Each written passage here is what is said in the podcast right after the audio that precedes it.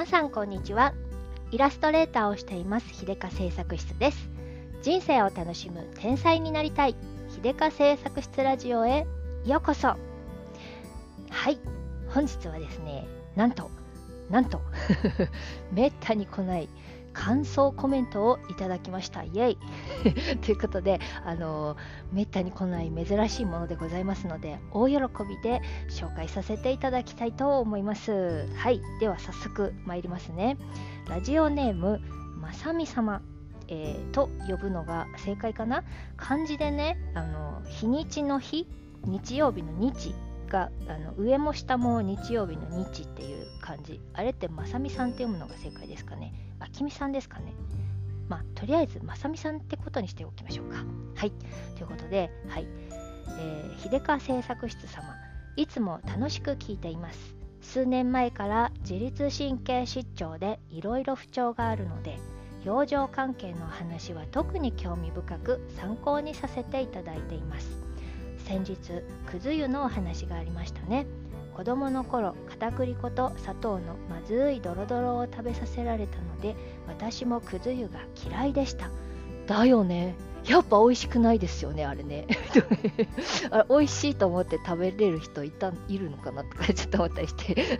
こういう共感のコメントめっちゃ嬉しいです。ですが秀香さんのお話を聞いてレモンと蜂蜜と本くずで作ってみたらとても美味しくてココアくず湯やミルクティーくず湯などいろいろ楽しんでいます。ありがとうございました。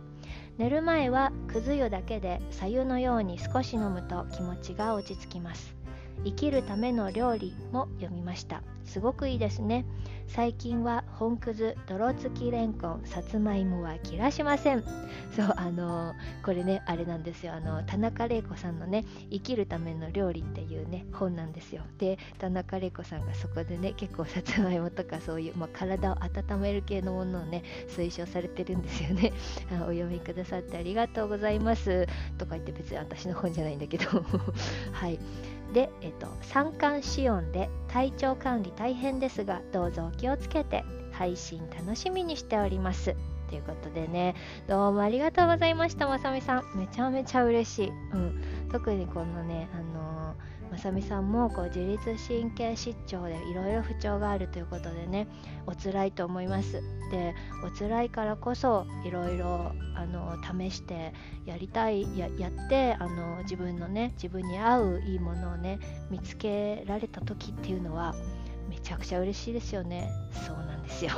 本当に。もうだからシェアしたいしシェアした後にこうやってまたシェアし合いたいしみたいな感じになると思うんですけどね。うん。これは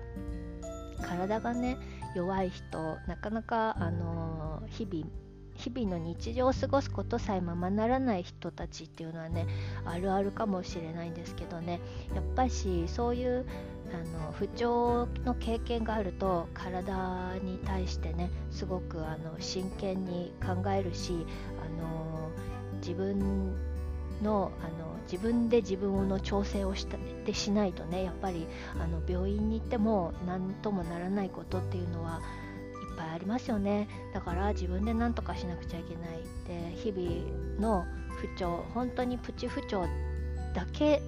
旗から見たらただのプチ不調だったとしてもそれがしょっちゅうあると本当にストレスになるし辛いんですよね。だからあのいい自分にとっての程よい塩梅のところの落としどころを見つけたり何を取り入れたら一番いいのかっていうのをねあの研究しちゃいますよねどうしたって。そう。でねこの間ふと思ったんですけど私先日あの、まあ、年末年始ちょっとあの持病みたいなものでね入院しちゃった時があったんですけどその時にあの周りのね友人知人の中であの私の入院をしてねあれだけ体に気体に気使ってたのにやっぱり入院しちゃったんだみたいな健康すごく健康志向だったのにねみたいなことをねポロッと言われてでまああのその方たちは別に悪気はなくて、うん、すごいめっちゃ私が健康オタクだっていうイメージがあったんでね、うん、意外みたいな入院なんて意外みたいな感じだったんですけどあのね健康オタクだ健康オタクだから健康なわけじゃないっていうか逆にすごく健康ですごく体が強かったら多分健康に興味ないと思うんですよね。体が強くてあのなて言うんですかねあんまり病気しない人とか不調があんまりない人っていうのは多分食べ物とかにも興味ないだろうし全然そこにあのアンテナ張らないと思うんですよね。で逆に、えー、私やこの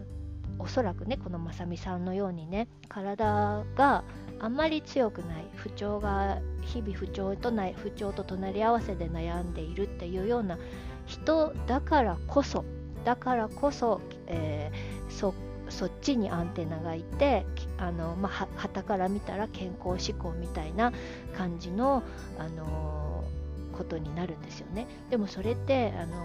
それで健康になってるんじゃなくてそれでやっとそういう試行錯誤でいろんな体にいいことを取り入れてやっと日、えっと、普通の日常を送れる状態にを保っているっていうとところだと思うんですよね。少なくとも私はそうなんですよ。あの日常をあの普通の人並みに過ごすために、えーあれこれ漢方薬取り入れたりなんかくず湯飲んだりとかしてるわけですよ。それをしないとすぐ崩しちゃうんですよ体調を。ですぐ寝込んでしまったりとか普通のことを普通にやることさえままならなくなってしまうのでえっとそれ以上そそこがあのゴール地点は普通の日常を普通に快適に過ごしたい。ただそれだけで、うん、それ以上の何かをしてるわけではないんですよね。だから何というかね、うん、うまく言えないんだけれどもあのー、そうそうねこれは、うん、私の旦那さんの周りのね、あのー、方々とかは結構体強い人が多くてねよく言われるんだけどあの秀香ちゃんは健康志向だしすごいヘルシーな生活を送ってるからあのそんな入院すると思わなかったみたいに言われるんですけどあのヘルシーじゃないヘルシーな生活を送らないとヘルシーになれないヘルシーになれないというかそういう生活を送らないと早寝してたっぷり睡眠をしっかりとってであの冷やしさないようにすごい気をつけて食べるものもすごい気をつけてとかってやらないと普通の日常が 送れないんですよ。だからね精一杯精一杯頑張ってやっと人並みなんですよね。そういうところをねやっぱりね元気な人には伝わらないよなって ちょっと遠い目でね思ったんですよ。まあここで言ってもあれだけどってことなんだけどね、うん、だから、うん、まあそうねしょうがないね。なんか病気になってみないと病気になった人の気持ちっていうのはわからないし辛いのがどれくらい辛いのかもわからないからね。まあしょうがないんだけ。ど私もそりゃねできたらもっとワイルドに暮らしたいよとかもっとねくず湯なんかよりもっとおしゃれな飲み物を飲んでね素敵に暮らしたい。けどねそれがなかなかままならないんですよね。そういうことをしてたらあのね暴飲暴食じゃないけどそういうなんかもっとワイルドなことしてるとねあっという間にあの普通の毎日さえ送れない、えー、ただの日々のね日常の中の家事とか家事育児でさえままならないみたいなことになっちゃうのでね。あのー、そこがね立ち位置が全然違うんだよね。最初からマイナス地点に立ってるから一生懸命もがいてやっとゼロ地点に到達してやっと地上に顔が出せた。っていう感じなんですよね。はい ということでねあの予想外にねこの私のラジオ養生ネタがすごい好評だったりしてちょっとびっくりしてます なんかねあの思思いがけず、えっと、ラジオがあの健康ネタ寄りのねテーマは健康なのかっていうあの感じセルフケアがテーマですかみたいな感じのねラジオになってきちゃってるんですけど、まあ、日々の自分の関心が向くところを話すとねそっちに偏ってどうしても偏っていってしまうんですけれどまあやっぱし、えー、みんな誰しもそこが一番興味があるところだよね。自分の体入れ物自分の入れ物をねうまくコントロールするのが結局一番難しいからさ、うん、なかなかままならないけどいろいろ工夫していいものいいあの自分の体に合うねなんか心地よいものを見つけてね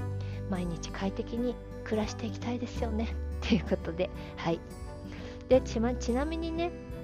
えっと私のラジオでもう一つ人気なテーマがなんと予想外にね中国ネタなんですよね。でコメントとかね感想コメントいただく中でねえっと本当に多いのがあの中国のお話が大好きですとかね監視のお話朗読も好きですとかって言ってくださってなんかめっちゃ嬉しくてあのたまにちょっとさ言いたくなっちゃったりちょっと朗読したくなっちゃったりする時があってね。まあ独りよがりなラジオだからまあいいやと思ってやってたら予想外にそこが割と人気なんだ と思ってね。私当初あのポッドキャスト始めた時あの目的はねやっぱりしイラストレーターですっていうあのアピールの場っていうのとまあ自分の日々の気づきをねあの思考のなあのえーと、気づいたことや、あの思いついた思考なんかをね、えー、ここで喋りたいなと思って始めたんですけどね、まあ、まさかそっちそっちよりもあの ね、えー、中国ネタの方が人気だったりとかしてあみんな中国のトイレの話とか聞いたかなとか とか思って、うん、あの嬉しいですね。あのやってみるもんですね。やってみたら意外と意外なところにとフックがかかってたみたいな感じでね。でこのま、今回、えーと、ご感想をいただいたまさみさんもね追伸として、えーと、こんなコメントをいただいてます。私の祖父母は日本各地から北海道へ移住してきました。もし祖父母たちが北海道でなく中国大陸を新天地に選んでいたら父母たちはお父さんお母さんね、うん、中国で生まれていたんだなと考えることがあります。そんなこともあり秀香さんの中国の話や監視の朗読もとても楽しくお聞きしましたまたぜひお願いしますということでね、えっ、ー、と、あけみさんありがとうございます。あけみさんじゃねえや、まさみさんって言ってたのに、あけみさんって言ってた。間違えた。あまさみさんありがとうございます。うん。これね、あの、最近私のラジオを聴き始めた方は、あの、ご存知ないかもしれないので、えっ、と、お話ししますとね、あの私、えっと、最初の頃のポッドキャストでね、えー、どこかでお話ししたんですけど、えーと、私の生まれはね中国なんですよ。で中国で生まれて日本で育ちました。でね、えっと、父親は、えー、100%中国人で母親はね、えーと、日本と中国 50%50% のハーフです。であのなんだけれども母親はね中国で生まれて中国で育っているのでまあほぼほぼ中国人みたいなものっていう感じでね、えー、そんな2人のもとに生まれて3歳の時にね日本に移住したんですよ。でっていうのもあの母の母おばあちゃんですね。がね日本人なんです。で彼女はね、えーとまあ、189ぐらいの時にね、えー、親が決めた結婚が嫌で家を飛び出してでね当時、えー、満州がまだあってね満州満州国でね集団就職の口があったのでその話に乗っかって、えーとなんと徳島からね 満州に飛んでいっちゃ渡っていっちゃったんですよ。でそして満州で暮らし始めた途端にね日本が終戦になってしまってみんな全員引き上げるってことになったけれどもばあちゃんは、えー、満州に取り残されてしまってでそのままね、えー、現地の心優しき、えー、現地の中国の人たちにかくまわれてでまあ、え、現地の中国人と結婚して、え、そのまま根付いたっていう背景があるんですよ。そうだからねあのこのまさみさんも言うようにねそのおじいちゃんおばあちゃんたちがどっかどこに行くかによって自分 自分が存在するかしないかっていう話になるっていうことでねすごく奥深くて面白いですよね。本当にあのばあちゃんもなんで、えー、徳島から飛び出した先が あの東京とかではなくて満州だったのかみたいなね。でも満州だったおかげで今の私が存在しているみたいな感じでね本当にほんのちょっとの違いでねあの運命って変わるからさなんかすごく深い深いですよね。うんてなんか奇跡が重なって今があるっていうのはね本当だなっていうのはねすごく思いますよね当時満州に取り残されてね、えー、命を落としていた、本人本当にたくさんいます。だからさ本当に生き延びただけでも奇跡そんな我がおばあちゃん90何歳でまだ存命しております。ね長生きがもうあのすごいなと思って強いなと思うんですけどね。うんなんか今ねちょっとまあロシア・ウクライナ問題があるからねこの戦争関連の話っていうのはさちょっと辛いものがあるけれども本当に、まあ、いろんな世の中がどどうであれ庶民レベルではもう日々ただただ生きていくそれしかないよね。そんな感じなんですけどもね。まあねあのー、まあ暗い話はね 今日は控えておきますということでまたね、えっと、そうやって、えっと、中国ネタを喜んでくださる方がこんなにもいらっしゃって嬉しいのでねまた気が向いた時に監視なんかを朗読させてもらおうかなと思っています。ちょっと最近ねあの朗読したいなって思う監視がまた1個あって 今度紹介させてもらいますね。はい、そんな感じで、えー、っとね、今日はおしまいにしたいと思います。最後までお付き合いいただきましてありがとうございました。じゃあまたね。